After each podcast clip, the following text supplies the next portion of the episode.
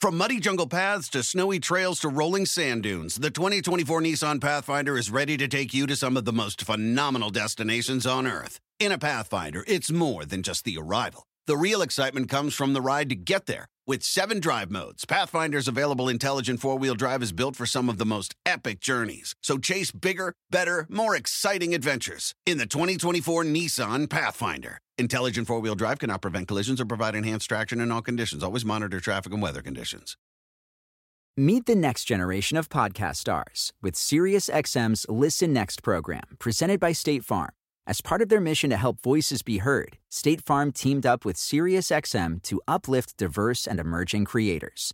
Tune in to Stars and Stars with Isa as host Isa Nakazawa dives into birth charts of her celeb guests. This is just the start of a new wave of podcasting. Visit statefarm.com to find out how we can help prepare for your future. Like a good neighbor, State Farm is there. How many here are afraid of failure? And because you're afraid of failure, you don't take action on your goals and your dreams. You don't act. Most of the room would raise their hand. Yeah. Like 75, 80% would Yeah. raise, like everyone's raised their hand. Yeah.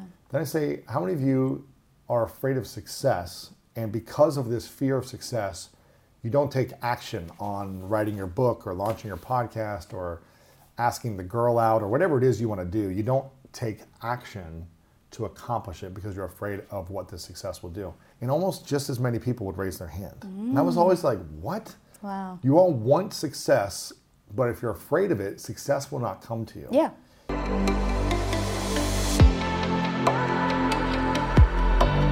Despierta. Imagina, expande tu conciencia. Vive a tu máximo potencial. Siente infinitos.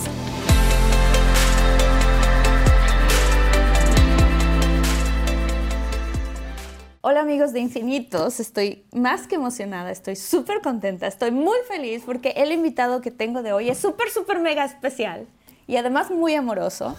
Es Luis House, que está aquí con nosotros, mi novio, pero Lewis Howes, te amo Sí, te muchísimo. amo It's so weird for me to say like Lewis Howes. Yeah, you never say my name. I never say, Lewis Howes, how are you? Never. I mean, I do say your name every once in a while, but usually it's don't, like, see, I don't hear it that often. what do I say usually? Say my love or I say mi amor. sexy beast. Or, Ah.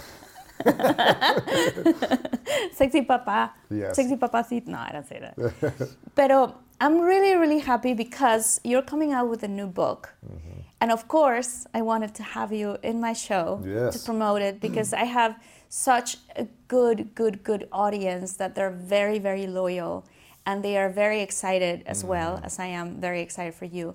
This book is called The Greatness Mindset Unlock the Power of Your Mind and Live Your Best Life Today. How do you say it in Spanish? Eh, la mentalidad de la grandeza destapa el poder de tu mente y vive tu mejor vida hoy. Boom. Wow. I like. I kind of like it how it sounds in, in Spanish good, like too. Yeah, it sounds very powerful. It's the type of book I want to say that I wish I had read 10 years ago. Mm-hmm. And so when I was reading it, I almost forgot you wrote it. Mm. Well, I mean, I know you wrote it, but you know what I mean? Like, I was like, oh my God, this is so good. Oh my God, I was taking notes. Like, the people who will read the book, definitely, if you want to launch a business, if you want to have an amazing relationship, if you want to get rid of trauma, if you want to, like, all of these different aspects, you follow the book because you give exercises to people. And they definitely are going to be able to do all of those things. Mm-hmm. So, congratulations. I want to acknowledge you. This is not your first book, this is his fourth book, right? Yeah, for third big book, but I've written a couple smaller books. Yeah. Yeah. Can you say the names of the other ones? Like The small first one, the first big one was the School of Greatness, and then the second one was the Mask of Masculinity. Mm-hmm. Yes. Yeah. And you did a book- little one also. But this is the book I wish I would have written before the other two. Why? Why for you? because this is everything I wish I had known really since I was a teenager about how to manage my emotions and my mind. Because I was driven by my emotions to protect myself, to defend myself, to um, get respect, power uh, in my social circles, things like that at school, and to feel safe with myself. But I was doing a lot of things based on anger, resentment, fear, frustration, or the need to be liked and loved. And so it wasn't that I was bad, but it was just, it wasn't coming from the best place, the most authentic place. And I didn't understand how to navigate emotions. As a football player, American football, you know, you're trained to essentially destroy your competition. You know, words like destroy, beat, uh, win at all costs. Don't show people, don't show them emotion. Don't show that you're hurt. them. Yeah, crush them, Crush smash them. them. inflict as much pain as you can upon your opponents. These things are things that you're kind of trained and taught in s- certain sports Mm-hmm. in the culture I grew up in. Um, and when you're doing that for you know three, four, five, six hours a day, it's hard to go into the other side of your emotions and switch that off and say, okay, I'm going to be loving and kind and compassionate and vulnerable and you know express my emotions in a different way. Because when you would show any fear or any sadness or any weakness in sports or in school, typically in your friend group, mm-hmm. you would get picked on, made fun of, bullied, laughed at. And no kid wants to be laughed at by their friends. They don't want to be made fun of. So for me, it was a defense mechanism to fit in and belong to others and be accepted. But when we don't accept ourselves and we don't belong to ourselves, we lose ourselves in the process of chasing certain things or trying certain things. We lose who we are sometimes mm-hmm. to try to fit in with others because we don't fit in with ourselves. And so this was this is the book I wish I would have had to read myself to understand okay, I can I can heal, I can be safe, I can communicate in different ways, I can find different outlets. Maybe my close guy friends aren't going to support me with my challenges or insecurities or fears because they typically would make fun of me. So maybe I need to go somewhere else to get that support and process emotions. Mm-hmm. But I didn't know how to do that. So it was just okay, toughen it up, rub the dirt on your, your wounds, and mm-hmm. go out and play harder the next time. Mm-hmm. And don't show any emotion. Um, and I think that works in certain getting certain results in some areas of life, but it doesn't give you all the the fulfillment, peace, and significance in other areas. So I needed to learn how to do both. So the question is, how do you do that? Because a lot of the things of, especially in the world that we live, if you want to succeed, let's say, a lot of people going to say, okay, well, there's this restaurant. I want to compete with that restaurant. I want to beat that restaurant. I want to have the best one. I have this taco stand. I want to compete with the other. Ta- you know what I'm saying? So how do you how do you shift? Well, I think two things. One, if you can, collaboration is always better than competition. Mm-hmm. But if you're in a sports game, you know, you're going to try to compete to win. The game is to win. But you can still show up with humanity in the game. You can still be a good sport. You can mm-hmm. still show humanity in the game. You don't have to do dirty things. And you can lose with honor and respect and appreciation, and saying, wow, I gave my best. The opponent was just better.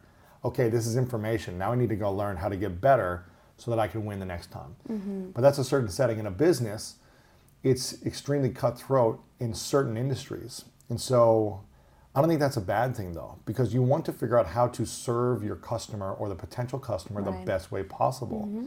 And if they found something else they like better, it doesn't mean you're worse. It just means you're not different and unique enough to add the value they want.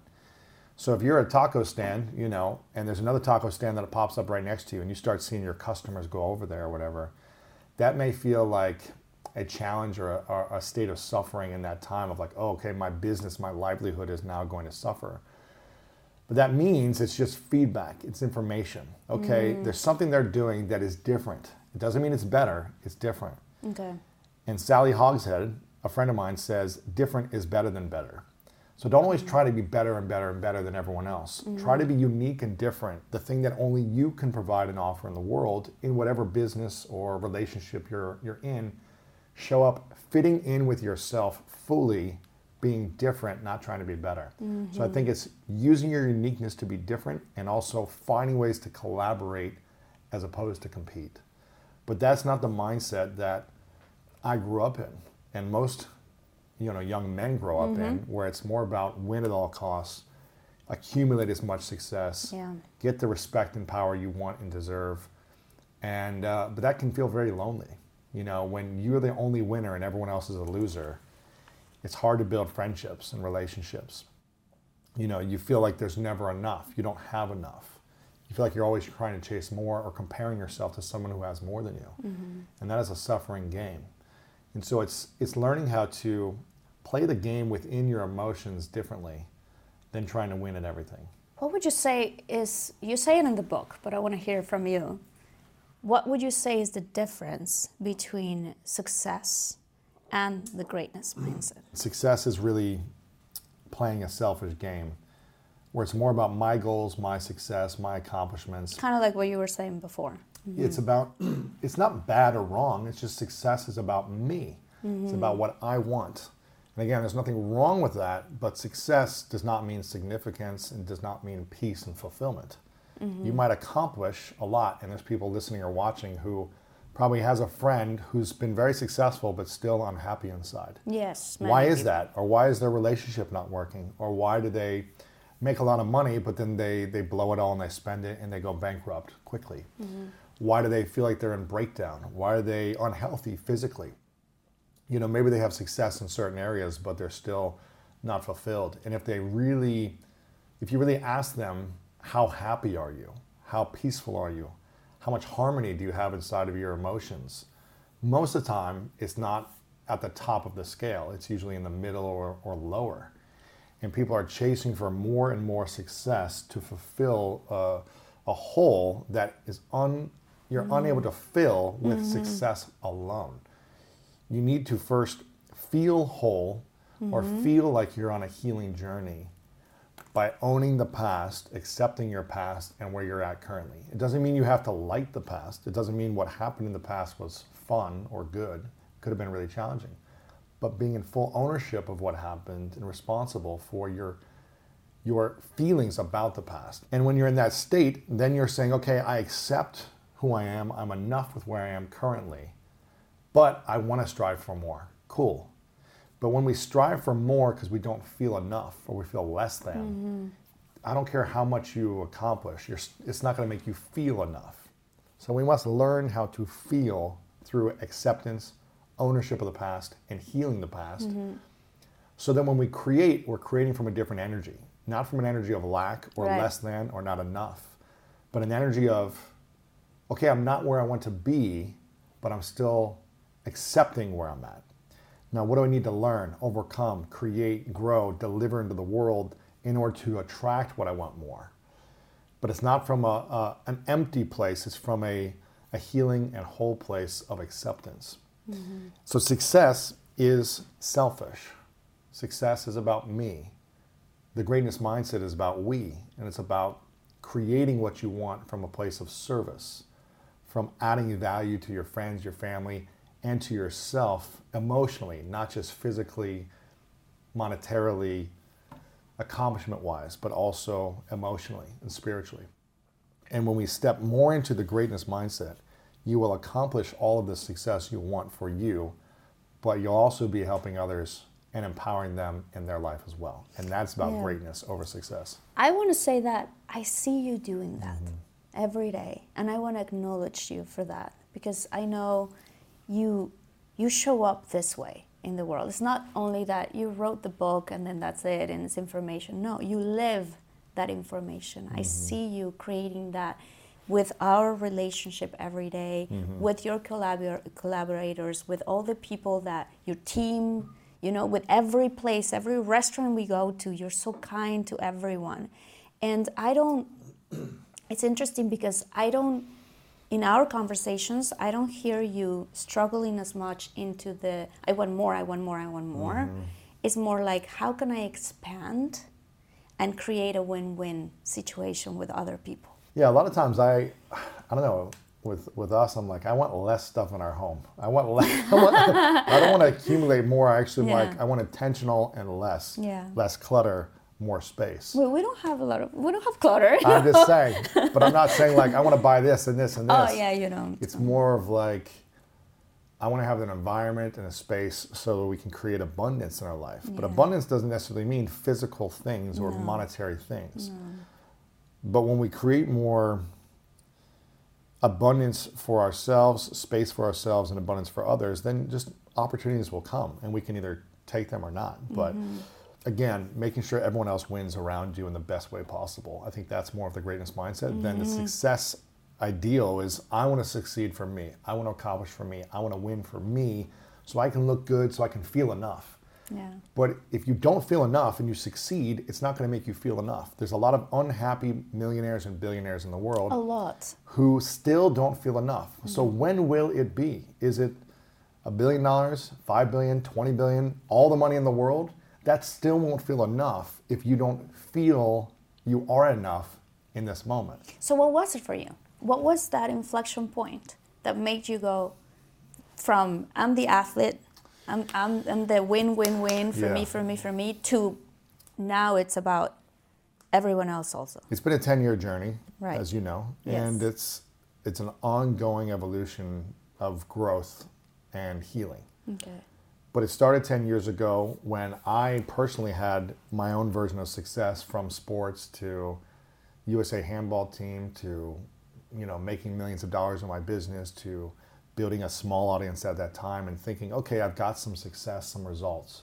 But I didn't feel successful. I didn't feel fulfilled. I felt actually really overwhelmed anxious stressed. I felt unsure of myself insecure and unable to navigate the emotional challenges properly. Mm-hmm. I could react really well and get angry and defend myself and just push through things and work harder, but that didn't help me feel peaceful.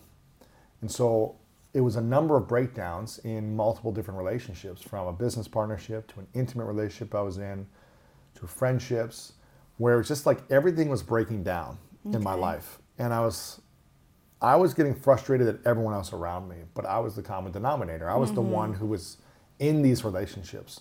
So I had to look at myself when it was all of these relationships were struggling in some way that I was in in responsibility. And that's when I started really opening up my heart and breaking down my ego in different ways. Okay. The fact of allowing myself to receive honest feedback about how I was showing up. Why is it so hard for people to receive feedback, you think? Because no one wants to be wrong. No one wants to look bad. No one wants to think they have something broken within them or that they need to change or evolve. And quite honestly, no one needs to.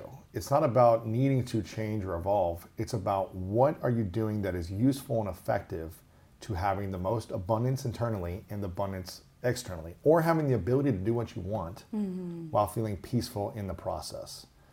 So again, this is not about like you don't have to change who you are right now Right. in my mind. But if you're not feeling the way you want to feel and you're not creating the results you want to create, then you're responsible. And so you just have to ask yourself is how I'm showing up useful and helpful for me to getting the results I want? If it's mm. not, then feedback is extremely helpful. Getting feedback from the right people and different sources of saying how are you showing up? Uh, and making sure it's the right type of feedback. And I, and I think that's for me it was doing workshops it was doing therapy it was doing different healing modalities that allowed me to receive honest feedback from a number of different credible individuals who could give me insights who could show me a reflection of myself that maybe i needed to take a look at where then I could go look in the mirror and say, Who are you? And look at myself and say, Who am I really? What were they saying then? Because I didn't know you then. Yeah. So for me, it's interesting to see, you know, to Well, I love hear. this. I love this analogy. You know it. Um, we've heard this many times because we listen to a lot of Wayne Dyer. But he has an analogy where he has an orange, and when he squeezes an orange, he says, "What's inside of, uh, of the orange is orange juice because that's what's inside of the Mm-hmm. Yeah. orange. When you squeeze it, and you apply pressure to the orange, orange juice comes out because that's what's inside. When you squeeze a human and you apply pressure, you apply stress, you apply something from your job or from your mm-hmm. marriage or your business, there's pressure. What comes out of the human is what's inside of the human. so if it's bitterness, angry, uh, Resentment, uh, resentment. frustration, you know, protectiveness, whatever you're guarded, all these different things, that's what's going to mm-hmm. come out. Mm-hmm. Now, I had love and passion and excitement and wisdom inside of me, creativity inside of me, but I also had anger, resentment, you know, the feelings of depression when I'd get overwhelmed. I would get in kind of these depressed, closed off states. So I had both of that inside of me. Mm-hmm. But when you poked my wound and you hit the trigger and the button went bing, then like that's when the the nasty stuff would come out. Okay. When you poked and hit the other good sides of me, love and excitement and creativity would come Well, out. that's easier, right? Easier. Mm-hmm. And so I had to learn to not resist what was inside of me, but actually face it and say, but I didn't want to think that was inside of me. No one wants to say, I have anger and resentment and bitterment and I don't forgive inside of me. We just say, this person hurt me, this person screwed me over, this person's trying to attack me. It's all their fault. Mm, Screw them. Yeah, it's easier to point the finger. It's very easy. You know, my family say people point the finger, but then these three other fingers are pointing at you. At Exactly. you. So Yeah. what are you doing in that part, right? Yeah, so, and my friend, um, I mean, so I had to I had to get the feedback, Okay. which was extremely challenging for me to do because I thought I had all the answers, based on results Okay. in my external world. I was creating success. I was creating results. I was getting things to happen. I was working hard, and I would my dreams would come true. But my so my external world, people thought I had the answers, but my internal world, I knew that I was struggling and suffering, and I was good at masking and hiding it and just acting like everything was fine. You know, when I was in, in when I was by myself, I was a mess sometimes when my wounds would get poked. Um, and so I had to learn how to to face all the the sad, scary, suffering feelings that I'd never really faced that I was running from and chasing other things to not feel them. Mm-hmm. But if we run from our past, it's eventually going to catch up to us Yeah. if we don't face it. If we don't turn around and have a conversation and address our past, it's going to just keep coming and chasing us. We're all ch- we're chasing success to get away from it, and it's just right there in our shadow. So I had to learn to turn around and face my shadow, and I had a lot of them, and learn to accept it, not run from it. Learn to mm-hmm. appreciate, okay, this happened, it wasn't fun. What's the meaning I want to give this so that I can have more love, joy, peace, and freedom inside of me as opposed to anger, resentment, and hatred? You mm-hmm. know, so it was facing those things, it was developing tools, it was going to workshops, it was getting coaching, it was all those things to support my growth. I think it's really hard to do it on our own. So for me, I like having coaches, accountability, friends, support, where I put myself through challenges. As an athlete, I want to experience something.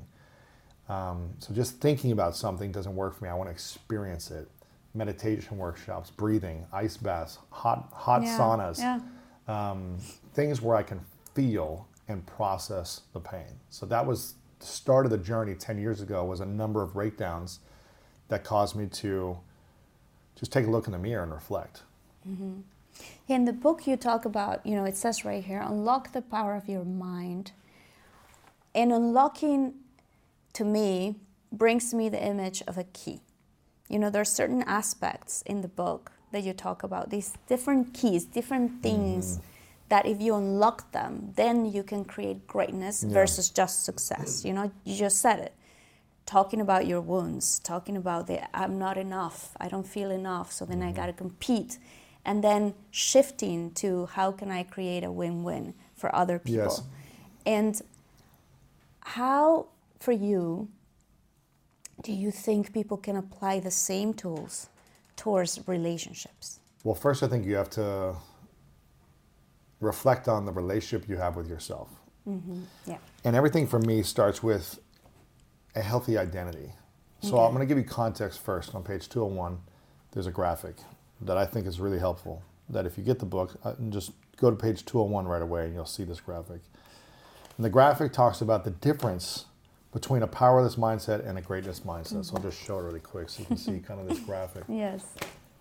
So a powerless mindset. So this is for relationships. This is for anything, though. If you think about this, so I'm just going to define the difference between someone who I think is more powerless in their ability to create peace, harmony, and abundance and manifest their dreams faster, versus someone who's able to do it quicker while having peace and harmony in their heart. Mm. Uh, a powerless mindset is someone that lacks a meaningful mission. So when we are not clear in a relationship why we're entering a relationship or the mm. mission of that relationship, every relationship has a mission. Right. If we're not clear, then we just don't know what we're doing in the relationship. We're just doing it to have fun, but then what's the actual process? What's the path? What's the the thing you want to create mm-hmm. in the relationship? Mm-hmm. So lacking a meaningful mission is a dangerous thing. I think that is the enemy of greatness when we are unclear of anything. Again, a relationship, a mm-hmm. business, a career, life. When we're unclear, it sets us more up for being powerless because we're letting other things determine our life as opposed to us designing our life. I wanna I wanna say something before you go to the next one. I love that you're doing this because sometimes we jump into relationships because it feels so it feels good, good, or there's an right? attraction, or there's a whatever. Yeah. But if you were to start a business, you wouldn't just jump into a business quickly, right? You would Not on the first day with not in the first yeah. exactly not on the first date, not on the first day you're meeting your potential business partner. You would you would have a process of getting to know that Mm-hmm. person, of knowing their values and their vision and everything. So Yeah. I love what you're talking about because most people don't apply this to relationships, but they apply it to businesses. Yeah, we, we want to give our money to a stranger, but we give our heart to strangers when we get in a relationship so Mm-hmm. Yeah. quickly, you know, um, which it's harder to uh, navigate the emotions than it is money. Although money can be a very emotional thing, but it's harder to navigate the heart. So lacking a meaningful mission is something that makes you feel more powerless. It doesn't mean you're bad or wrong. It just doesn't give you 100% power and authority over what you're doing. Yeah. When you're controlled by fear, you're in a powerless mindset. So we're all going to experience different types of fears. And it's not bad to experience fear or to be like, ah, that thing scares me. But when it controls us, we are powerless to the fear. That's why in the book I give processes on how to identify our fears and overcome them so we can navigate them easier. I want to talk about it Yes. later, yeah. The third thing of a powerless mindset is being crippled by self doubt. I believe self doubt is the killer of all dreams. You can have all the talent, all the skills, you can be the most beautiful person, you can have all the money, you can go to all the schooling, get all the degrees, but if you doubt yourself, you're not going to be able to step into your greatness. So you have to learn how to over- overcome the self doubt, which we talk about. The beautiful thing is, if you do believe in yourself and everyone else doubts you, you can overcome the doubters. If you learn to believe. Mm. So it doesn't matter if the world thinks you are great and says you can do it and they put you in the position to do it. If you don't believe, mm-hmm. it doesn't matter how many other people believe. The whole world could be in your favor, but if you're against you, you lose. Yeah. But the whole world could be against you, but if you learn to believe, Mm-hmm. you win. And that could also happen in relationships too. 100%. Like there's this amazing woman, you know, or amazing guy, and everyone looks from outside to inside and say, "Oh, you're wonderful, you're incredible," but for some reason, they're, you know, they don't have quote unquote luck in love. Mm-hmm. Well, it's probably because they haven't. Well, I just think self. yeah. I think self doubt also kills relationships. When one Mm. person is constantly doubting themselves in the relationships, that's cute for the first few months. That becomes Then- something that is you resent in your partner if they're constantly doubting who they are. Um, if they constantly look in the mirror and they say, uh, "I look bad in this outfit. Yeah. Uh, I look bad here. I look. I don't look good here." And if your if your man or your your girl is like telling you, "No, you look great. You look awesome. Yeah, you look amazing," but No, I don't. No, I don't. No, I don't. Ah, I need to change. I need to change. And you're Mm-hmm. always doubting you.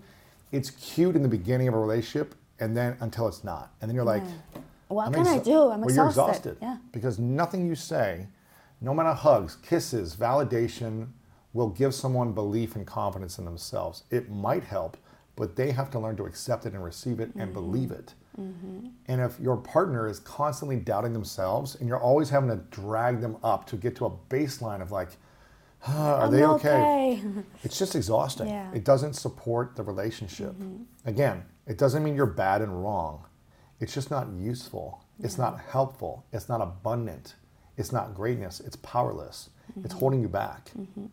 And and we've all done this in relationships at different times. Yeah. I don't look good. How's it look on me?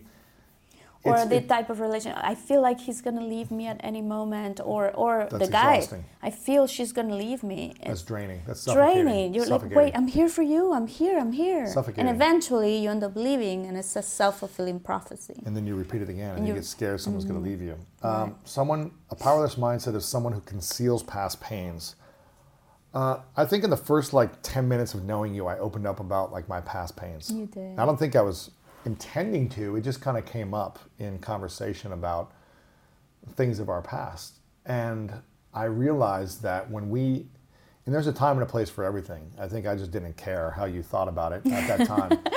but if you're in a relationship or you're dating someone, you're getting to know them, you don't have to do this right away. Make sure you feel like you can trust the person when you reveal these things. But when we are unable to share our past pains with someone we really care about, it means that has power over us. Mm-hmm. We're afraid that then we're not going to be accepted by someone else if they mm-hmm. know this thing about me.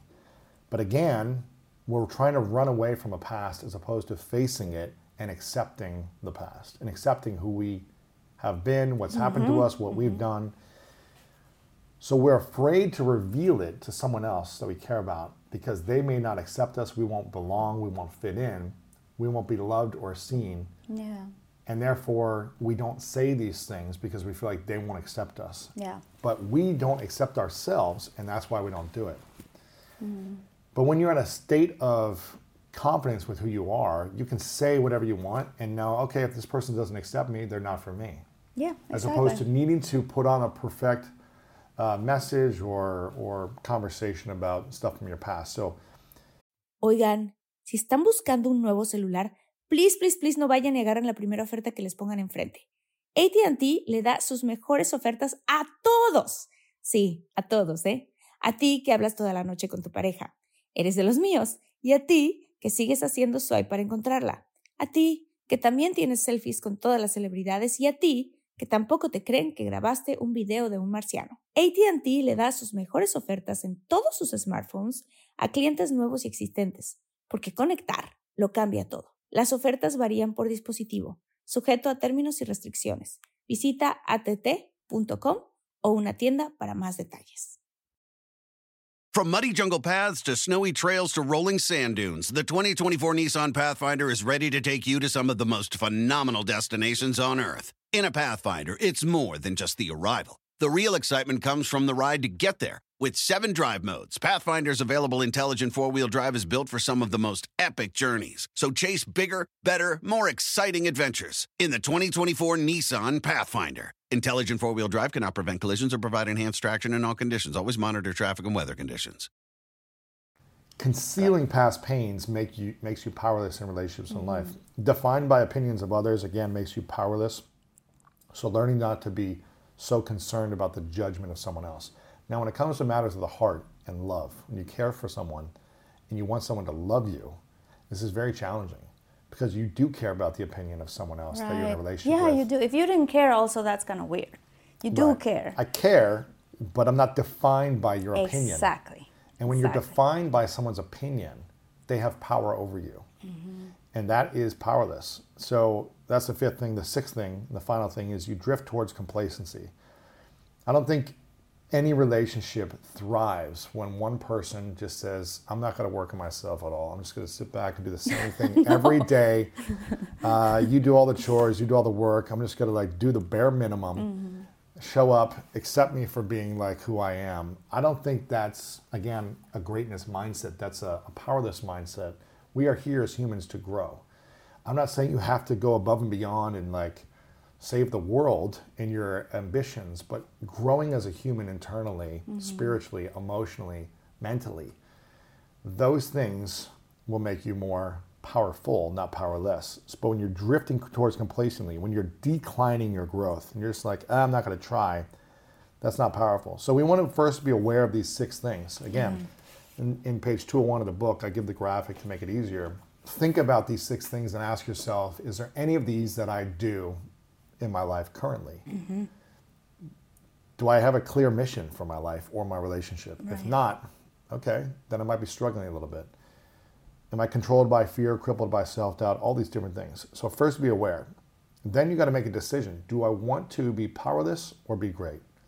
Mm-hmm. Okay. I like that question. Do I want to be powerless or be great? Do I want to be powerless or do I want to be mm. great? If you want to be take powerless, action. then based on actions, based on emotions and the way you think about yourself, if you are doing any of these six things, you are in a powerless state.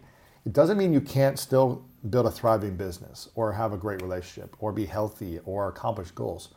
I did a lot of these accomplishments from a powerless mindset. Mm. But it left me feeling like I couldn't sleep at night because I was always worried and stressed out. Mm-hmm. It left me feeling very anxious in relationships. I could get in a relationship, but then I was like abandoning myself and anxious, mm-hmm. trying to please someone else always because I was defined by the opinions of them. Right. So it didn't mean I couldn't get in a relationship or launch a business, but then I was defined by the opinions, which made me give in to what they thought of me. and lose your authentic self. Lose your authentic self, lose your mm-hmm. identity to try to please others. Mm-hmm. And so again, it, I was getting results externally, but suffering internally because I was in a powerless mindset.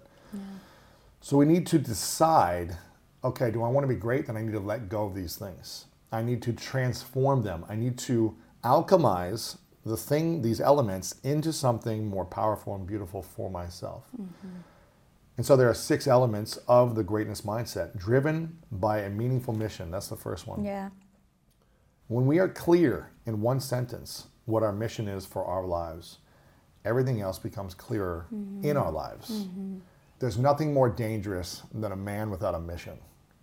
Because a man without a mission or a human being without a mission is kind of taking the scraps of life, is wandering around in circles, doesn't, Wandering. doesn't know where they're going to go, mm-hmm. and people are going to pull at them in different directions. Check, come try this thing, come try this thing, try this alcohol, try this drug, try this sex thing, try this.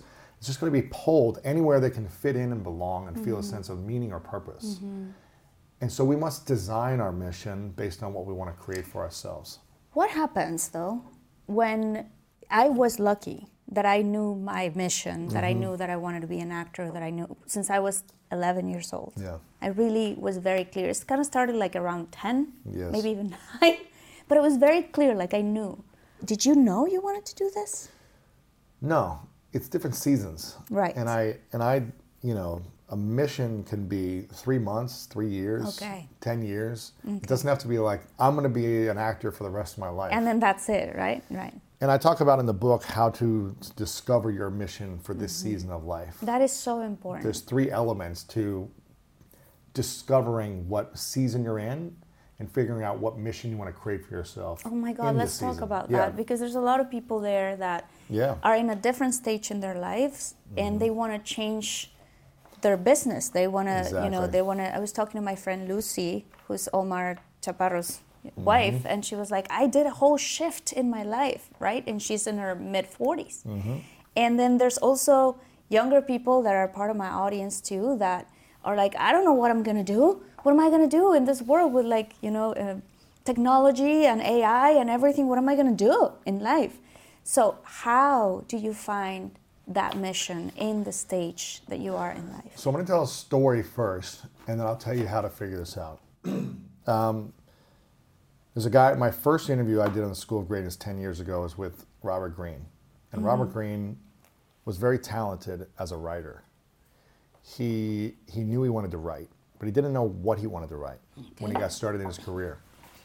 And so for something like 10 years, maybe it was 10, 15 years, he first wrote in like a local newspaper and tried working as a writer in a newspaper after college writing.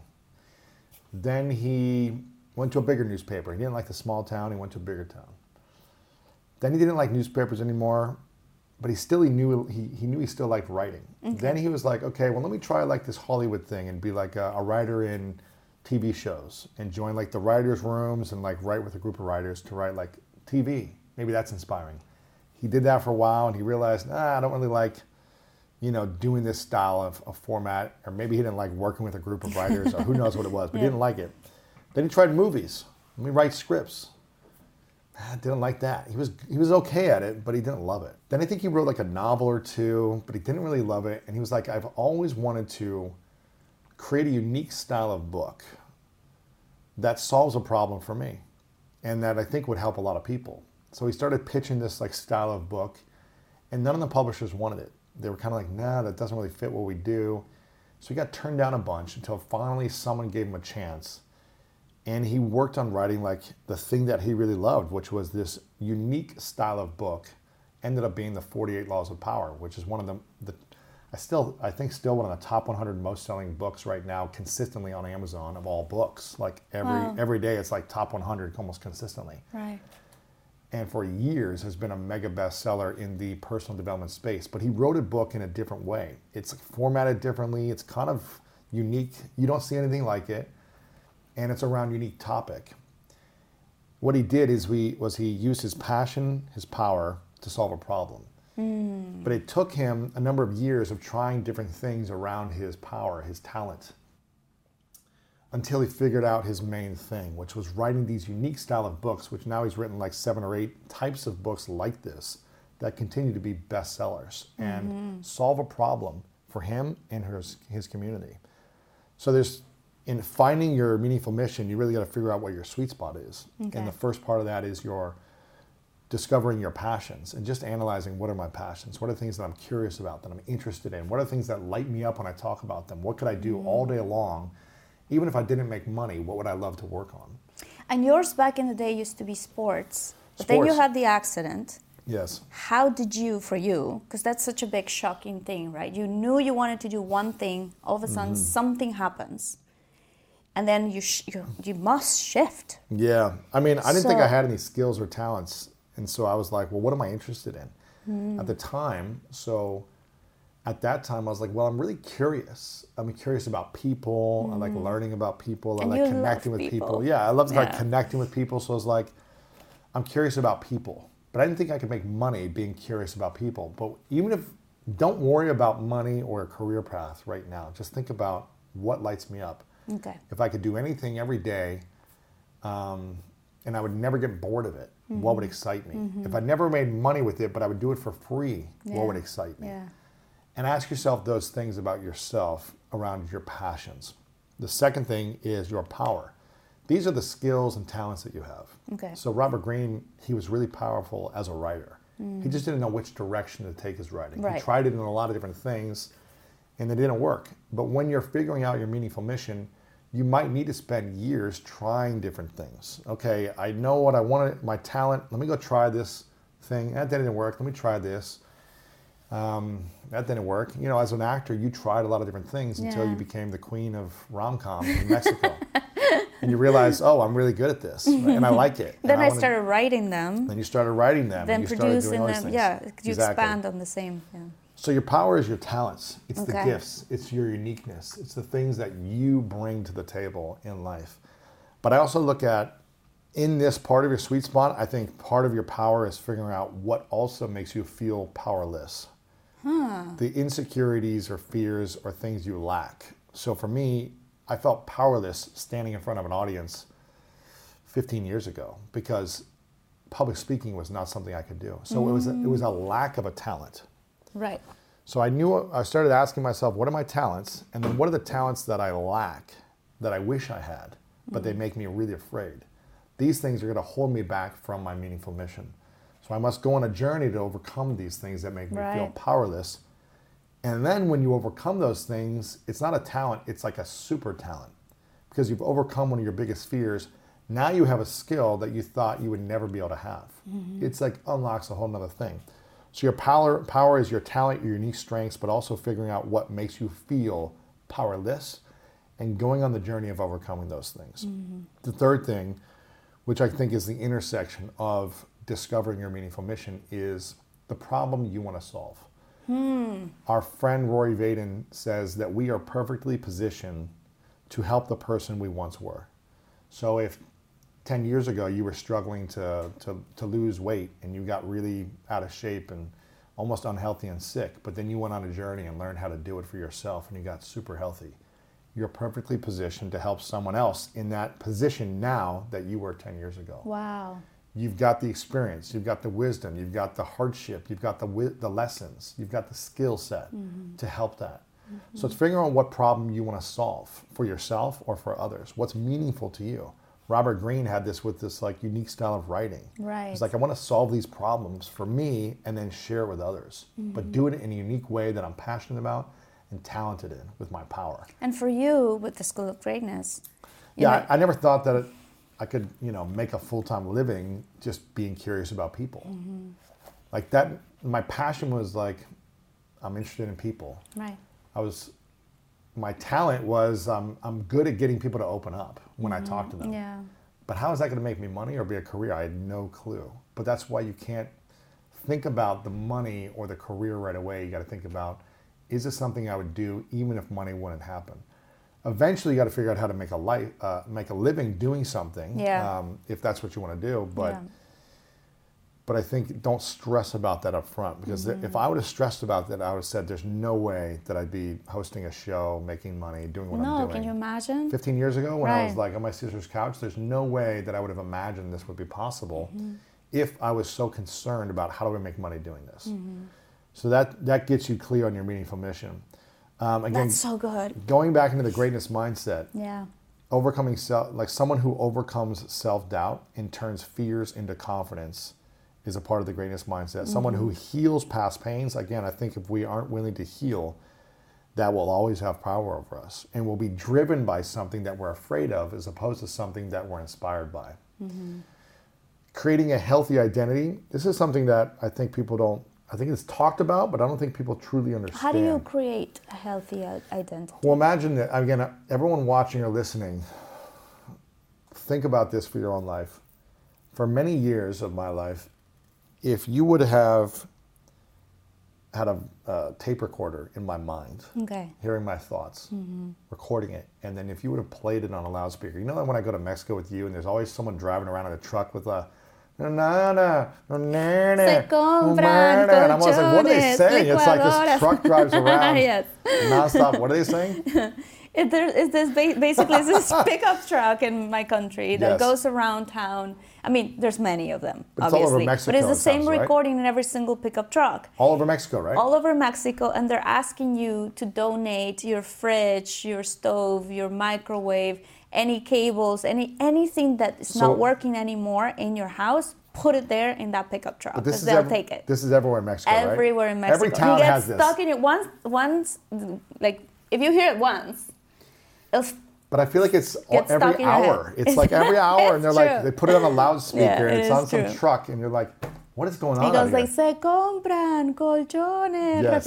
Is it the same voice It's everywhere? the same voice, the same as with the tamales oaxaqueños. Really? It's the same voice, the same recording, and I kind of want to interview whatever that person did that So wait, recording. the same recording everywhere in Mexico. Everywhere in Mexico, they all have this. Jeez. It's okay. so. It's like the Siri of asking for donations. exactly, It's like the same voice. exactly.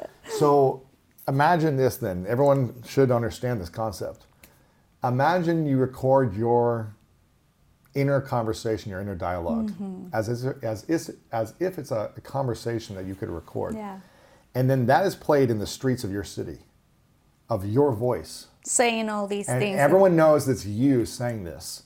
But imagine it's a hundred times louder than that truck driving around, which is already extremely loud. imagine it's a hundred times louder Yeah. and it's going around the whole city every hour on repeat your entire life. but we do that. You saying of you saying, I'm an idiot, I suck, I'll never amount to mm-hmm. anything, I'm such a loser. What is wrong with me? No man's ever gonna love me. No woman's ever gonna be with me. I'm never gonna amount to anything. Ay, If fierro viejo que exactly. tenga. I'm an idiot. I suck. All this stuff. Imagine that happening. Mm-hmm.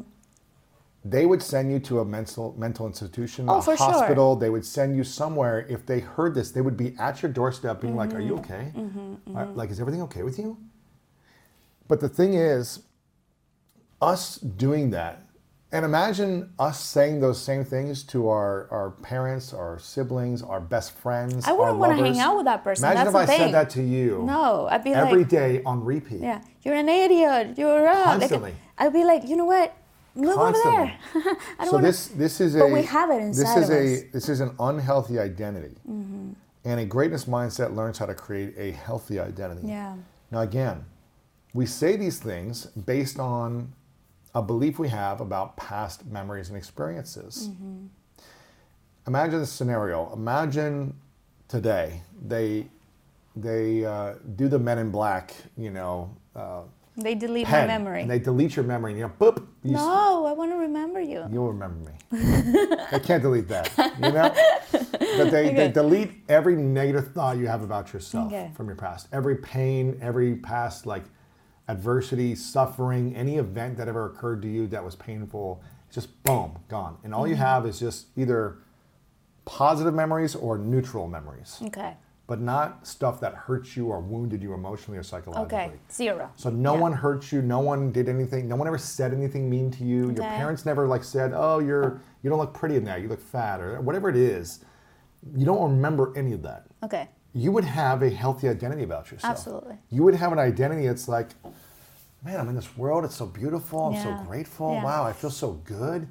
It's the past experiences, memories, and moments that we have given so much weight, so much attention, where we say, I'm never going to amount to anything. I'm stupid. I'm an Yeah. idiot because of getting picked on in school or being picked last or being in the bottom of my class. Those memories, those those experiences cause me to give myself a negative conversation, right? That I would say on repeat Yeah. all the time. You know what's crazy though? That it's proven today that half of what we remember is a lie. Like think about that. Half Unless of it's what we the good remember. stuff that I did for you, Well, you yes, I remember. remember that very well. but think about that. Half of what we remember is a lie. So Yeah. even like when we think about all the traumas that we have, all these different things. I'm not saying that the traumas mm-hmm. are not real. Right, right. But we we But we we build them up. We build them We up. create more meaning. We amplify the pain. exactly. We amplify we, the we pain. amplify the pain as opposed to amplify a meaning that can serve us in a better Mm-hmm, way. And Man's Search for Meaning is one of my favorite books from Viktor Frankl, which he went through the Holocaust, one of the most horrific things that a human probably had to experience in our lifetime, saw death all around him, saw horrible things happen to him, but he learned to live a beautiful, abundant, wealthy life emotionally because he created new meaning from his past experiences, from his past memories that caused him so much pain and so many people pain, suffering, death, loss, horrible stuff. But he made a choice. He said, okay, I don't want this to keep me a prisoner today and for the rest of my life. Even though I was a prisoner, it doesn't mean I have to stay a prisoner. So, how can I be grateful now that I am free and make the most of my life as opposed to say, well, this happened to me and I'm going to always stay in my past? So, we must learn to create a healthy, healthy identity. And that's, you know, creating a new, but doing it in a way that you can fully believe and own it. So, you can't make a false statement about yourself that you don't believe in. Mm. If you Okay. you can't just say a mantra of like I'm beautiful when you really don't think you're beautiful. okay. You've got But to there's find parts of you that you can say, I, you know what, I have beautiful I love this about me. I love this about me. I have a beautiful heart. I'm Right. generous. I I'm, am a I'm kind yes. person. I'm, yeah. So it's learning to, to speak into the things that you actually do believe. Mm-hmm. So you know this about me. I, you know, I never thought I was smart growing up because, again, in school, I was in the bottom of my class. And I probably should have been held back a couple of grades because I was just a slow learner. But I got really good at faking it and trying to like just barely getting by, This right? is fascinating for me to hear because I know you're so smart. yeah, I know. It's But- fascinating. It's like, what? But but it was a belief based on experiences of getting poor grades constantly, Mm. Right. feeling insecure and when kids would laugh at me when I didn't know answers. So it's just like, okay, I must not be smart because they are. Mm. So again, if I erase that memory, I'd be like, man, I feel pretty good about myself. Mm-hmm, So 10 years ago, I guess as part of me like going through the journey, I had to create a new identity. And I didn't believe that I was smart at the time. So I can't say I'm a super smart guy. I didn't believe it. But I did believe that wisdom was a word that I could step into because I actually felt like I was extremely wise in a lot of different ways. I thought I, and because I had experienced so much challenges, I was like, that gives me wisdom. Those ah, give me lessons Yes. that other people don't have. Mm-hmm. So I was able to like, mm, I've have some new meaning around this past challenge or pain. I have wisdom now, mm-hmm. and I could step into that identity of a wise human being. So again, we've got to learn how to create a, a healthy identity. I talk about the process in the book, and then mm. taking action with a game plan. There's something I probably I wouldn't say hate, but I, I just don't like okay. is when I see someone with all the talent, Oh, I know what you're going all the potential, the mm-hmm. the excitement, the who's got a clear vision, like I want to accomplish this goal, but then they don't take action with a game plan. They want advice from you, they want all that stuff from you. They've got the skills, they got the talent, they got the support, but they don't take action with a game plan. Mm-hmm. There's something that's still holding them back Yeah. for me, you must be willing to take consistent action with a game plan. From muddy jungle paths to snowy trails to rolling sand dunes, the 2024 Nissan Pathfinder is ready to take you to some of the most phenomenal destinations on Earth. In a Pathfinder, it's more than just the arrival. The real excitement comes from the ride to get there. With seven drive modes, Pathfinder's available intelligent four wheel drive is built for some of the most epic journeys. So chase bigger, better, more exciting adventures in the 2024 Nissan Pathfinder. Intelligent four wheel drive cannot prevent collisions or provide enhanced traction in all conditions. Always monitor traffic and weather conditions. Meet the next generation of podcast stars with SiriusXM's Listen Next program, presented by State Farm. As part of their mission to help voices be heard, State Farm teamed up with SiriusXM to uplift diverse and emerging creators. Tune in to Stars and Stars with Issa as host Issa Nakazawa dives into birth charts of her celeb guests. This is just the start of a new wave of podcasting. Visit statefarm.com to find out how we can help prepare for your future. Like a good neighbor, State Farm is there. All six of those things tie into the greatness mindset. This doesn't mean that you're perfect and everything's going to be, you know, coming to you like nonstop, effortlessly. You still got to show up as Mm-hmm. a human. But it just means you're not living in a powerless mindset, which is going to make you feel a lot worse about yourself. So page 201 gives you the whole distinction of where you're at currently. And it's an, it's just an assessment. And the whole book is a different assessment. And it gives you exercises, which I love. There's a portion of the book that you talk a lot about fear. yes. Because a lot of the things that hold people back is all these different kinds of fears. Yep. I would love to expand on the fears. Um, you know, there's one of them that you talk about, which is the fear of success. mm-hmm. And that to me was the weirdest one because I was like, wait, wait a second, how can people really feel fear of being successful? Because all you hear out there is like people want to succeed. So how come the fear of success can be there and what does it mean? This- yeah, and I mean, how can you overcome When it? I was when I was playing sports, I I wanted to be successful. I wanted to win. I wanted to accomplish. Success was the thing I was going after. I was never Right. Mm-hmm. afraid of it, and I knew that failure was the path to achieving success. So I was never afraid of failure. But I can talk about that too if you want to. Mm-hmm. But success, when I would go around and speak in front of audiences years ago, I would ask people, how many here are afraid of failure? And because you're afraid of failure, you don't take action on your goals and your dreams. You don't act because you're afraid of failure. Most of the room would raise their hand. Yeah. Like 75, 80% would Yeah. raise, like everyone's raised their hand. Yeah. Then I say, how many of you are afraid of success? And because of this fear of success, you don't take action on writing your book or launching your podcast or asking the girl out or whatever it is you want to do. You don't take action to accomplish it because you're afraid of what the success will do. And almost just as many people would raise their hand. And I was always like, what? Wow. You all want success, but if you're afraid of it, success will not come to you. Yeah.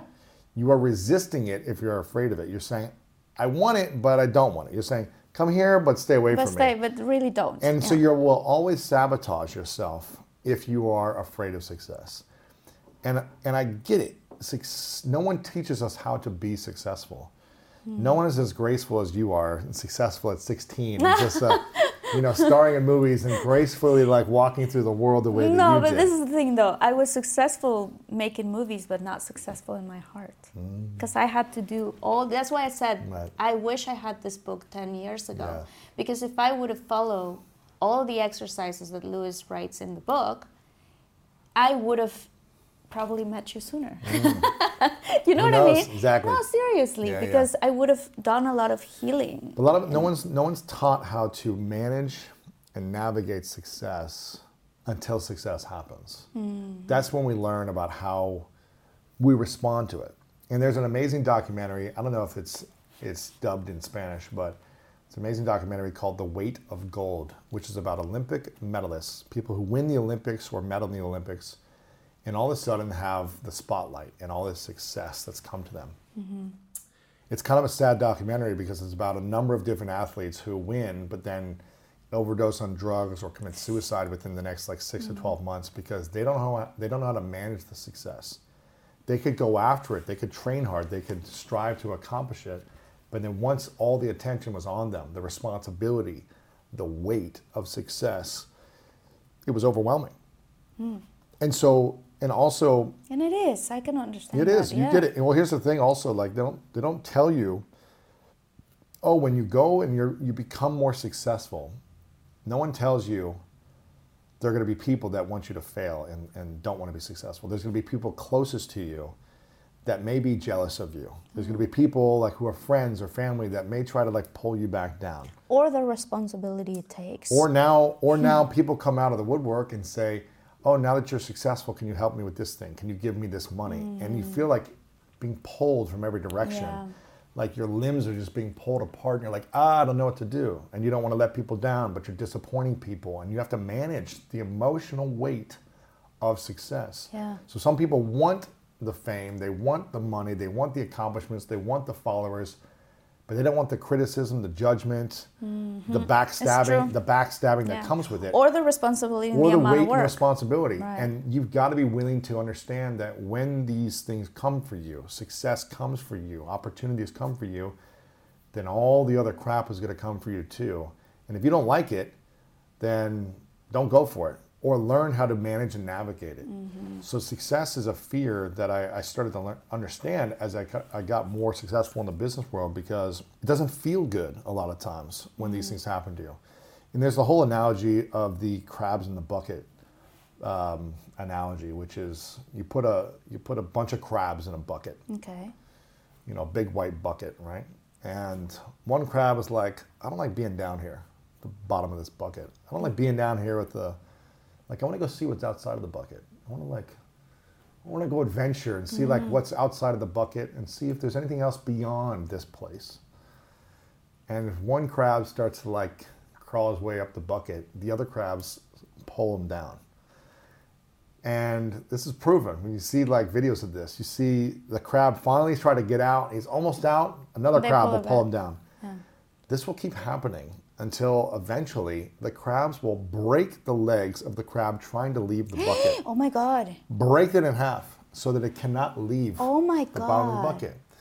And sometimes it feels like this when you're going after your own success. It feels like there might be some people trying to shove you over the top of the Yeah, bucket yeah. to get you out there mm-hmm. and keep those people close. But there might be other people trying to break your legs on the way and bring you back down. And so you just got to be mindful of what who you're surrounding yourself with as you're going after your goals and dreams. See what they're saying. Are they jealous? Are they comparing you? Are they saying nasty things? And it might be well intended, but it mm-hmm. may not be supporting you. So that is a fear. And when you learn to navigate and overcome it, That's a horrible. I like. It's a know, horrible crazy. story. Oh my god! But this happens in so many countries, and actually, we have a similar story that we tell in Latin America too. That we do that to people, and it's like, Really? why do we do this to people? We should the opposite. If somebody is succeeding, Celebrate them. Celebrate them because that's a reflection in the world that you can make it. It can be possible for you too and it's and yeah. in a different in a different aspect in your life or in a different thing or just celebrate it Mm-hmm. whereas is, is it possible for you or not like we're all human beings we're in this world let's just celebrate each other Celebrate it.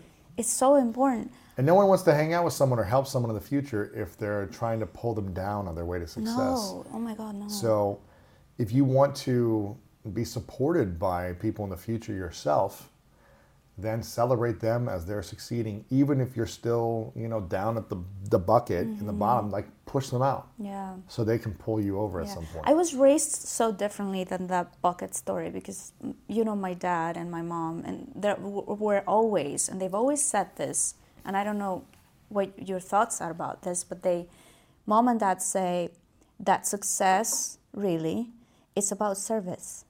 And that if you own a restaurant and you instead of competing with the other restaurant and making your restaurant better because the other restaurant no. What kind of service are you giving? And Mm. Serve when you will people you have, discover that you give a good service to anyone it applies to anything you know we They'll are keep coming back. Mm-hmm. i feel like i'm in service to you in the relationship you know it's like when you do that things just like flourish even more yeah, and you'll keep having those customers coming back. If you feel like you, you provided a good service, they're like they're happy customers. They keep coming back. happy That's why I keep coming back. but i mean yeah i mean i think that's true. that's one of the the important things i want to ask you this because i don't know if if i've asked you this actually Mm. recently when you talk about your stories and the, the stories of your life, Yep. you talk about which is very very sad but you talk about the sexual abuse that you experienced. You talk about your dad having an accident. You talk about your own wrist accident and not being able to um, pursue your career in sports. In those moments you experience fear what's on the other side of fear Well, on the other side of fear is peace. But you must be willing to face the the pain, the insecurity, the the sadness, the frustration, the I'm not enoughness to get on the other side, which is peace and I am enough. Fear is really like if I fail, if I succeed, and if I'm judged by others, then at the root of that is I'm not enough. So that's the root of all these fears. I'm not enough.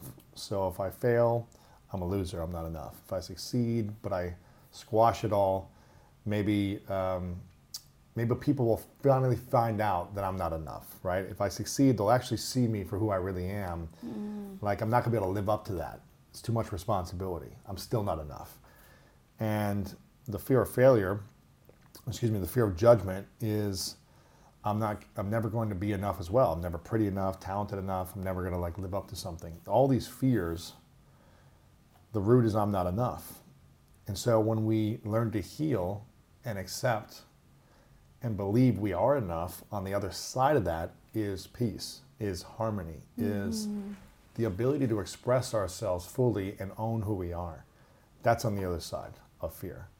But it takes being aware of it, recognizing it, facing it, owning it, and transforming it. Is there anything you're afraid of today? So let's say the Lewis in 10 years, or even in five, writes another book, and just as you're talking about your past today, and all these the things that you see clearly about the past and your fears in the past, is there anything you're afraid of The today? only, the only thing I can think of really Yeah. is disappointing myself. okay. Because if I dis, because I was thinking like I don't want to disappoint others, but I think I'm. I can't control how others respond to me, mm-hmm. so hopefully I never disappoint you. But there might be something I unintentionally do that disappoints you for whatever reason. But it's never going to be my intention to disappoint you or anyone. It's not like I'm trying to disappoint. But I think disappointing myself, I'd be really like that's a fear. It's not a fear, it's just something I don't want to do because I feel like I would regret if I let myself down.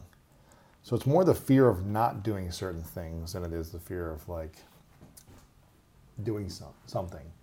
It's the fear that like if I don't go after the thing I feel like I'm supposed to do, I'm disappointing myself. I'm letting myself down. Mm-hmm. I'm abandoning myself to what I feel called to do. I just don't want to live with that fear, you know, and I don't feel like I do, but that's not something I want to do in the future. Any other fear, I mean, But at the same time, I feel that fear keeps you in track. yeah, it you keeps me aligned, Keeps you aligned. keeps me alive. I mean, so, don't, so they're good fears sometimes, maybe. So like this fear, the fear of disappointing myself, or Mm-hmm. uh, like, I'm gonna tell you one of mine. You know, I'm afraid of disappoint God, Mm-hmm. right? I'm not. Like, I wanna. yeah, It so in a way that little fear, this is a big fear, you know, keeps me in line and it makes me love myself more Yeah. because I'm in integrity. yes. So I think it's beautiful. Are there any fears like that for you that you say, you know what, this is a healthy fear? Is fear healthy? If it serves your mission, yes. Okay. If it holds you back from expressing yourself fully, if it holds your gifts back, your talent, your love back, then that's not healthy. Okay. I don't think that's good. I think it's holding you back. So I don't know if I'd call it a fear. I just call more of it like a, a value or a moral you're trying to live up to. Mm-hmm. And you don't want to cross those things because you would disappoint yourself. So you don't want to cross a boundary and disappoint God. Because I would be disappointed. But, but that's living your my values. Yeah, that's yeah. living your values and your morals. For me, the fear is the thing that causes us to doubt ourselves the most in life. Okay. The unhealthy doubts, um, and I think that's what it's about for me. So it's it's gaining clarity on that. As long as I live in those those guidelines and boundaries. The only other fear I'd have is like just I don't know, like just waiting too long to do something when I like knew okay now's the time to do it, but I'm like afraid of what people think of me, or I'm afraid of failure, I'm afraid of the responsibility. I would that would be my fear if I just like knew I'm supposed to do something, but I waited and I missed my opportunity mm. because of fear. That's what that's what I'm afraid of, and that drives me to take action consistently. Mm-hmm. Wow, that's really good. That's really good. Mm-hmm. So we moved into our new home. Mm-hmm. So how do we use the greatest mindset to have a beautiful, abundant, joyful, peaceful life in our home? Well, I think we've already started the process of it because we, Yeah. you know, before we moved in for many months, we set our intentions for it. Yes. So we started developing a meaningful mission, mm-hmm. shared mission together around what we want to create Yeah. By moving in into a home together. By And we did it consciously. It was just not like a whatever conversation. It was a conversation. Yeah, well, we had many conversations about Yeah. it, but yeah, we did it consciously and we said, okay, let's set our intention for what we want to create. What's the feeling? What's the environment? The experience? Um, what, do- what do you want to create for me? What do I want to create for you? So we had these conversations consciously. I think that's the greatness mindset. Yeah. Again, we we we don't conceal past pains. We've been doing that since we've known each other, revealing them. Yeah. So that's the greatness mindset in relationship, moving in together. Um, we're, I think both of us are working on overcoming any insecurities or doubts that might come up in ourselves individually. That is the greatness mindset in a relationship as well, like moving into those things. We both talk about if we have any fears that might be holding us back and we move through them. So that is the greatness mindset. It is, yeah. All of these things, so We- they're part of the book too. again, they- moving in together was taking action with a game plan towards something Yeah. greater in the future. So we're taking action with a game plan. We're not being complacent Yeah. in the relationship. Um, we have a healthy identity individually and together as a partnership. Yeah. And so the, the healthy identity is a part of the greatness mindset. So everything I've written about, we're doing I know. in the relationship. Now it also doesn't mean like there that everything is always going to be perfect and there's never a challenge or adversities in life.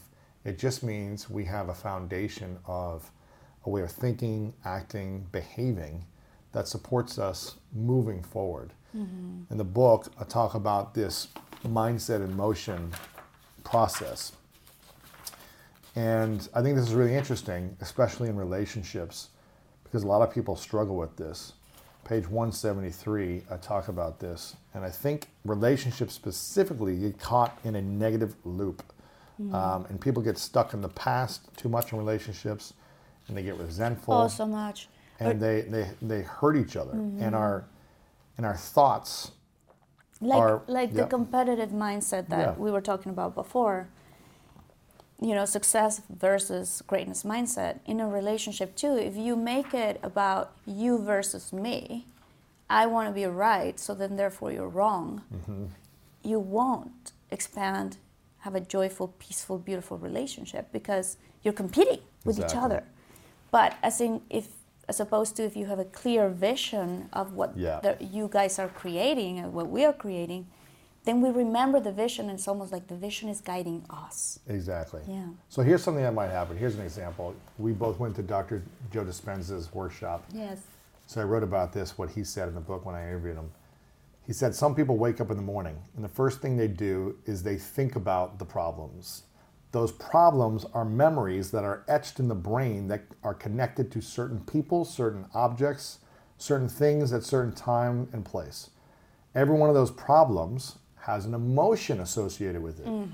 So then all of a sudden, they start feeling unhappy. Now the body is the past because the thoughts are the language of the brain and the feelings are the language of the body. And I think when we catch that, the thoughts are the feelings of the brain and the feelings are the language of the body ah i love that a lot of people in relationships get taught get tied to their past thoughts of this person did this thing they hurt me here they said this thing i'm going to hold on to that then i'm going to have an unhappy feeling that is connected to my body connected to my thoughts then i'm going to have a mm-hmm. behavior that reflects my the way I think Yeah. and feel about the person I'm in a relationship with. Yeah. Because I wake up and I'm still holding on to this past thought and my body still feels the emotion, I'm going to act in a way that is not good to my partner in the relationship. I'm going to behave in a way that doesn't support the meaningful mission that we have. Mm-hmm. Because I lack a meaningful mission probably. It's like a wheel. So our So the thought which is- which creates an have- emotion. which is what I yeah. There you have it. This I love it. here. Yeah. The thoughts So create thoughts, an emotion. thoughts impact emotions, and emotions impact behaviors, and they all impact one another. And the mindset in motion is really unpacking each one of these things so they can evolve to be more harmonic in our body, in our minds, and in our actions. And when we are in more harmony, and again, this this this really goes back into you reshaping your identity with yourself 1st mm-hmm. Because if we're, we're saying nasty things to us, then that's going to reflect in others as well. And we're going to be judging and comparing others as well based on how we think about ourselves. So it's all working together, and that's what we talk about this mindset in motion. It's a process. You've got to untangle one element and the next element and start building a new motion of positive energy that is in harmony. and you start creating a new personality. And by the way, also you can start creating a new personality of the relationship. You know, if you're if you 100%. if you're if you're a guy and you come home and you're like, ah, I don't want to come home because my wife always has all these complaints.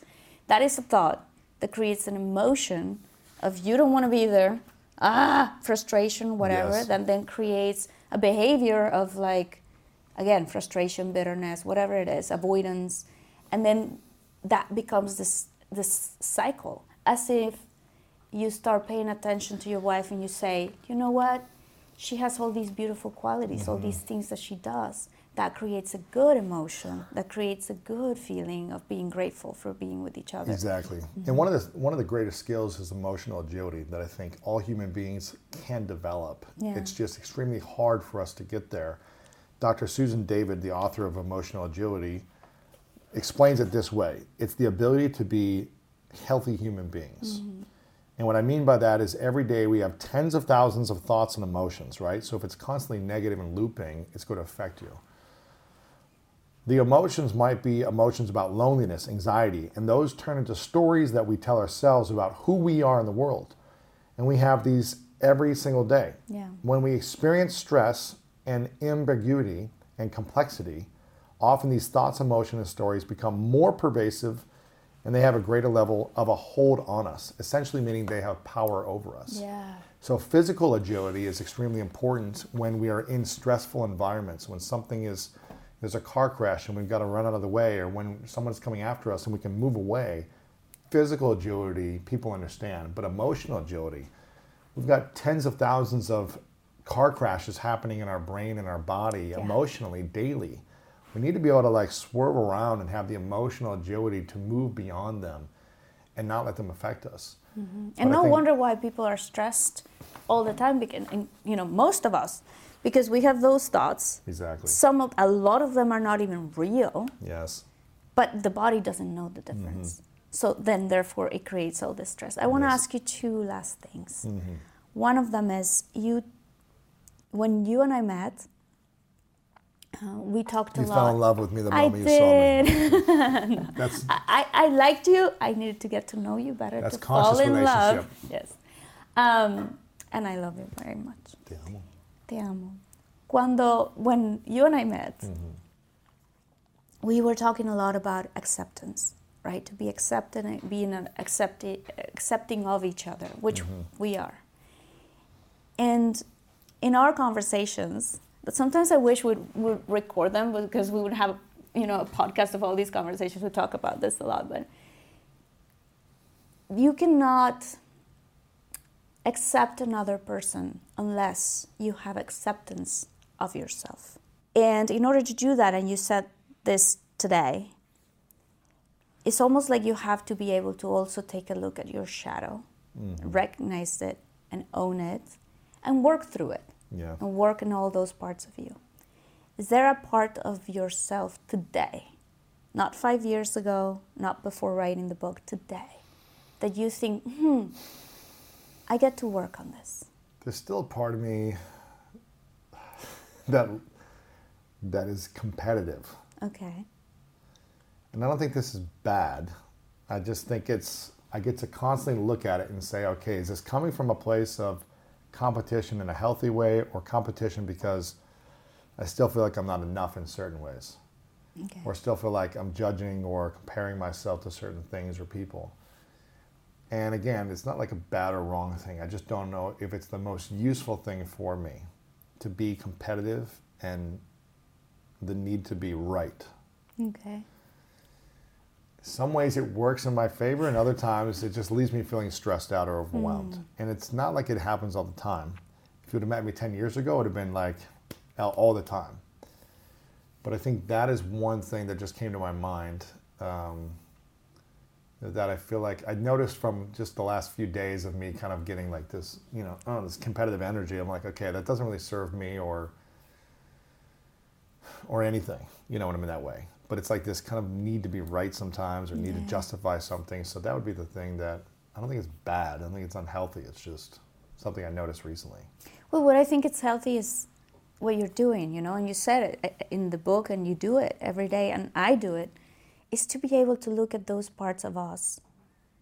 Because if we don't have acceptance or compassion Yeah. towards ourselves, and knowing you're not perfect, I'm not perfect, we're always a work in progress, then if you don't have the compassion towards yourself, how are you going to have it for the other person that you're sharing your life with? So I can't beat myself up about it all the time because that's not a healthy identity. No. But it's just reflecting on it and saying, okay, it's not helpful. It's not useful when I go that far. You know, maybe go up to this line and then stop and pull back. When I uh, push it a little farther, just ugh, that's not helpful for me, my emotions, my thoughts, and the abundance I want to create in that moment. I'm living in a past pain or a frustration that's just not serving me. And so I think I'm I think I reflect on it really well after the fact. And I think if I ever cross a line or something, you'll like kind of give me a little nudge and say, "Hey, do we need to like, you know, I see you, but you need to go that far?" So you do a good job of reminding me, but also accepting me in, in my state, not trying to change me, Because not we're trying to. humans, uh, Yeah. right? And and no, I don't like. Why would I want to change you? You have your own process at your mm-hmm. own timing of anything, and for me too. By the mm-hmm. way, you're not trying to change me. You remind me of my own vision, and you know mm-hmm. what I mean. That's what I, I love about the way we are with each other, because we remind each other of our own vision. Yes. I'm not trying to make you have my become a vision. I wouldn't even be with you if that was the case, you know, like to make you someone else. I like you, how you are, and in the journey that you are. Um, and so the last question is this You are just about to start a new season in your life, a new decade Yes. right? And it's very exciting for me to be part of this season with Yes. you. Um, what do you think if you could pull wisdom from the 50 year old you mm-hmm. to tell you to the person you are today? Mm-hmm. What do you think would be a good advice that that person will give you? Hmm. I feel like there's going to be certain things I'm going to need to do over the next decade. Yeah. Then when I do them, I won't need to do them anymore. Okay, like So my 50 year old self is going to be like, you know what? Make sure to to really take time to relax and reflect and enjoy the moments, like which I feel like I actually do really well Mm-hmm. you right do. now. You're very good. Yeah. So, but I, and I feel like I'm going to be in a season of creating at a different level, creating abundance in a different level in my life. And I think my 50 year old self would just tell me, hey, just make sure you keep enjoying every moment, like enjoying the mm-hmm. process. Every day is a celebration. Don't wait until five years of accomplishing a goal or some milestone. Like celebrate every moment, every day with gratitude and appreciation, which is what I feel like I'm already doing. I think he'll, he'll probably say like, do more of that and probably like not take everything serious too seriously. You know, like hmm. don't get so stressed out if something doesn't go perfect the way you want it. Okay. which in a way helps me stay focused when I do that. It helps me like stay attention to the details, but I've just got to learn how to make sure I don't go too far obsessive about something of the hmm. details and allow myself to relax. Like it's mm-hmm. all going to work out in the end. So probably that, but I feel like uh, he'd probably just say keep your heart open. But I feel like I'm doing these things already, so I don't know if there's anything I would change. I think he'll just look back and, and just be like, you know, you're doing the right decisions, but don't don't let fear hold you back from acting courageously, being like vulnerable, loving, and diving into every next stage that you have. Like don't let fear hold you hold you back. Right. The more power, the more success, the more opportunities you have. Don't shy away from these things. Lean into them. That's what he'd say. That's beautiful. Thank you so much. I love you. I want to acknowledge you. you for your book Thank you. and especially for being the work. Mm-hmm. You're just not, you know, writing a book. You're being You see it every this. day. I see it every day. You see it. And it's beautiful and it's you. a joy. And every every day we wake up in the morning and we say, Hi, we're so you know, we're so excited. There's a Mm. new day. And no matter what circumstances, because we've gone through many, you know, we've gone through being sick together, we've gone through, you Yeah, know, the passing loss. of your dad. Yeah. And through all of this, I just continue to experience with you this, you know, mm. greatness mindset in, in, in you that lives in you. But mm. more, and even more than that, your heart. You have a beautiful, beautiful Thanks, heart. amo I feel even like, you know, oh my God. I, mean, I was just about to share something super intimate. I completely forgot the cameras were here. For a second, I was like, oh, I just want to. I love you so Te much. amo. I love you so Thank much. you so much for Thank you, mi amor. for all your experiences in the past because they make you the person you are today Mm. Yes. you are amazing. Thank you, mi amor. I Appreciate it. Thanks for thanks for having me on yes. your show. Yes. Hopefully, people understand it. Uh, and they will understand it. So we'll we'll, We'll dub do it in this. Spanish. We'll dub it in Spanish. Here's the book, and we have a lot of audience here in the U.S. as well. Yes. So, and everywhere we have people in Europe. So get the book. It's incredible. Of course, I read it, Mm-hmm. and it's amazing. It's if you really want to be in a good place in life to start a new relationship or refresh the one you have or or if you want to launch a business or if you want to you know get that promotion or if you mm-hmm. want to just like if you literally follow all the exercises in the book you're going to get to that place which is why mm. i wish i read it and you wrote it I, like I wish I had. I wish I had this book a long time ago for but it's myself. incredible Yeah, and I'm solving the problem that I wish that I had yes, once had. yes So me you me and a lot of people so Yeah, I appreciate thank it. you so much for Te your amo wisdom. te muchísimo. amo muchísimo now you have to you have to end it in Spanish. Sí, bueno, ya voy a terminar, pero muchas gracias infinito. Si te gustó la entrevista, dale like, suscríbete si eres nuevo y puedes encontrar, mi amor, where can they find you? Social media, Uh, please Lewis share it. Everywhere on social media. And School check out his podcast. YouTube channels. He has two, one in Yeah. Spanish, one in English, uno en español y uno en inglés. See, check them out. Yeah. Chequenlo, por favor, está That's it, muy... yeah. Eso es todo. Muchas gracias, nos vemos en el siguiente episodio. Te amo Te muchísimo. amo.